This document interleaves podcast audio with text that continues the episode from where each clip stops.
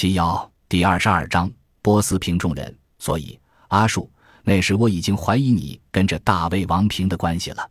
玄奘道：“直到天山熔炉，你抱着王平滚下山崖，王平好端端的，你却踪影全无。我起初怀疑你坠入熔炉，化成了灰烬，心中难过无比。可是到了西突厥，又听见大魏王平作祟的消息，我就知道你一定没有死。为什么？”阿树好奇地问：“因为你若死了，谁来操纵大魏王平？”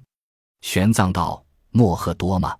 他是一介粗鄙之人，断不会有朱贵那般才智。而昨夜我又在莫赫多的营地亲眼见到了大魏王平的威力，比在朱贵手中更胜百倍，那更不是普通人可以操纵。”是啊，阿树点点头。大魏王平里的机关复杂无比。朱贵不懂，能做到那种地步已经很难得了。更重要的是，我听见了莫赫多念的咒语。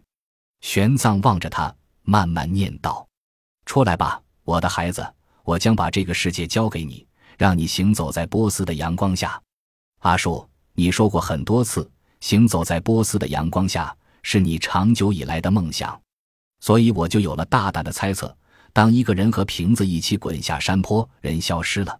瓶子还在，那么他一定钻进了瓶子里。原来是我的梦想让我暴露在师傅的眼中。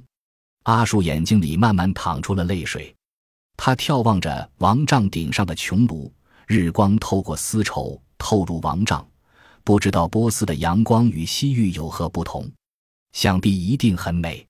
玄奘也仰望着穹庐，喃喃道：“阿树，让我牵着你的手，带着你回到波斯吧。”阿树陷入挣扎，脸上表情变幻，显然内心冲突不定。玄奘一手捻着佛珠，满怀期待。不，阿树最终摇头：“我一定要完成父亲交给我的使命，否则我如何回到他的身边？”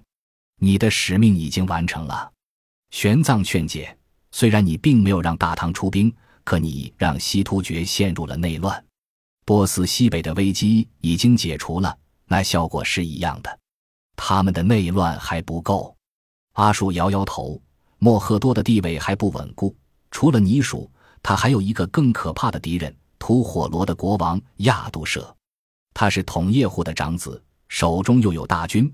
他知道父亲的死讯，一定会率兵来报仇。那时，亚杜舍与泥鼠联手，莫赫多必将溃败无疑。亚杜舍，玄奘想了想，猛然记了起来。屈文泰的长女是不是就嫁给了他？就是他。阿术道：“吐火罗一带原本被叶达人占据。三十年前，同叶护灭掉叶达后，就派了自己的长子去统治吐火罗。屈文泰的长女，眼下是亚杜舍的可贺敦一。师傅，我必须去杀了他，让突厥人群龙无首，彻底陷入分裂。”什么？玄奘大吃一惊。阿术。不行，这万万不行！屈文泰对我有恩，你如何？如何能杀了他的女婿？玄奘身上还带着屈文泰写给亚杜舍的亲笔信，委托他照顾玄奘。阿树微笑着道：“师傅，我很高兴您这么说，您是把我当亲人看待了。可是我对父亲的承诺必须完成，等杀了亚杜舍，我就会回到波斯。”哪怕不再当这个王子，做一个普普通通的侏儒也好。师傅，我听说这世上有一种马戏团，那里的小丑喜欢用侏儒。师傅，我想做个小丑，每天在阳光下欢笑。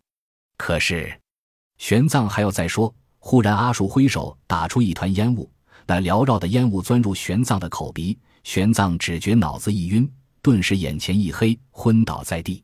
阿树将他抱起来，放在厚厚的地毡上，还在他头底下垫了个垫子，让他躺得舒服些。阿树跪在他身边，静静地凝视着他，眼里淌出了泪水。师傅，永别了！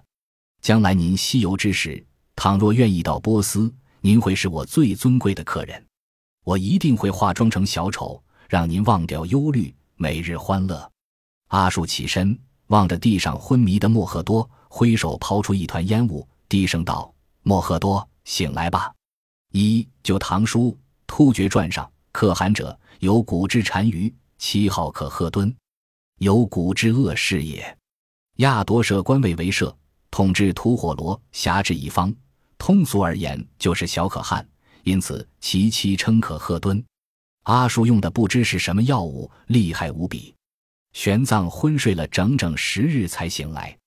醒来的时候，他在自己原来的大帐里，徐志胜、欢信、大摩之都守候在他身边。玄奘抚摸着昏沉的脑袋，徐志胜打来水给他清洗了面孔，玄奘才恍惚记起昏迷前发生的事。他没有理会三人，呆呆地走出大帐，这才发现碎叶城里一片空旷，突厥人的帐篷都拆走了，一地狼藉。整个碎叶城，除了常住在这里的一些商人，就只有他们了。师傅，屈志胜走出来，低声道：“突厥人都走了。”他们去哪儿了？玄奘喃喃地问。您昏迷以后，莫赫多把您送了回来。屈指胜道。后来这里又发生了一场战争，莫赫多溃败逃了。发生了战争，玄奘吃了一惊。怎么回事？屈志胜讲述了这几天发生的事。原来你叔带着细里逃到努师毕部，努师毕人要推举你叔做大可汗，你叔不同意。他告诉族人。我在一个人的面前向狼祖盟誓，无论统叶护待我如何，我绝不叛他。虽然统叶护待我苛刻，如今他又死了，可我的诺言还在，那个听到我诺言的人也在。我你叔绝不会毁弃自己的誓言。玄奘没想到倪叔骄傲到如此地步，仅仅是被屈志胜逼出来的誓言，哪怕统叶护死了，他也遵循不误。后来。倪叔建议努师毕部去迎接亚度社回来做大可汗，努师毕部对倪叔言听计从，当即同意。但这引起了细力的嫉恨。在细力看来，自己是父亲最宠爱的儿子，父亲死了，理应由自己来继承可汗，凭什么千里迢迢的去把亚度社接回来？就因为他是长子，他到底还年轻，不懂倪叔的苦心和谋略。要平定莫赫多之乱，让西突厥尽快安定，唯有迎回亚度舍，与他联手，才能迅速打败莫赫多。可是嫉妒和贪欲迷住了细力的双眼。倪叔率人走后，他竟然派遣心腹，暗中向莫赫多告密，把倪叔行进的路线详细告知。莫赫多当机立断，率领大军伏击倪叔。西突厥的仗打的是人员。莫赫多的联军里，不少部落和努师毕部都有联姻。当即有人秘密告诉了倪叔，倪叔一不做二不休，半路上兜转，趁着莫赫多主力不在碎叶城之时，带着区区一千人马突袭王庭。莫赫多招架不住，大败而逃。倪叔来的时候，您还在昏迷。屈志胜告诉他，他急于追杀莫赫多，就先走了。临走前，给您留了一队突厥骑兵。命令达摩之护送您离开突厥，大魏王平呢？玄奘急忙问。不知道。屈志胜摇摇头，也许在乱军中失踪了吧？他不会失踪。玄奘一想起阿树要杀亚度社，心里就火烧火燎，当即告诉屈志胜：“志胜，马上收拾行装，咱们立刻去吐火罗。”达摩之当即召集突厥骑兵。准备路上的一应物资，拔掉营帐，保护玄奘启程。欢信见玄奘最终无恙，也放了心，向他和屈志胜告辞，去向屈文泰复命了。万里西域，玄奘继续他的西游之路。他知道，这段旅程自己要与一个真正意义上的魔鬼一决高下，而进入大魏王平的阿术，已非人力可以抗拒。本集播放完毕。感谢您的收听，喜欢请订阅加关注，主页有更多精彩内容。